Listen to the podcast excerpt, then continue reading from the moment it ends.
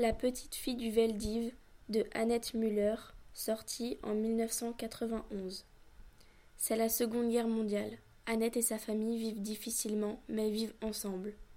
Annette est juive et va être déportée dans des camps de concentration. C'est le début d'une longue guerre de survie pour elle. Elle sera emmenée le 16 juillet 1942. La grande rafle du Veldiv se prépare. Elle débute.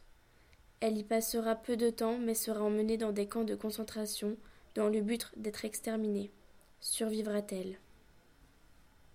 Je vais vous lire un extrait du livre qui se trouve à la page 61. L'arrestation le 16 juillet 1942. À la maison, tout devenait oppressant.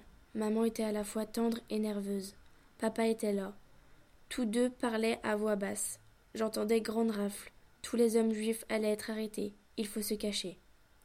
Le 15 juillet, j'allais avec ma mère jusqu'au bureau de poste. Autour de moi, les gens nombreux entraient, sortaient. Longuement, ma mère avait téléphoné. Sa voix était précipitée, insistante, suppliante. Elle téléphonait à Bonnière, à Tata Annette, pour qu'elle nous prenne rapidement en vacances. Mais apparemment, ces démarches n'eurent aucun succès. Inlassablement, maman a essayé de nous faire partir de Paris. En vain. Il était trop tard. C'était Elsa Saint-Jalm de 3 B.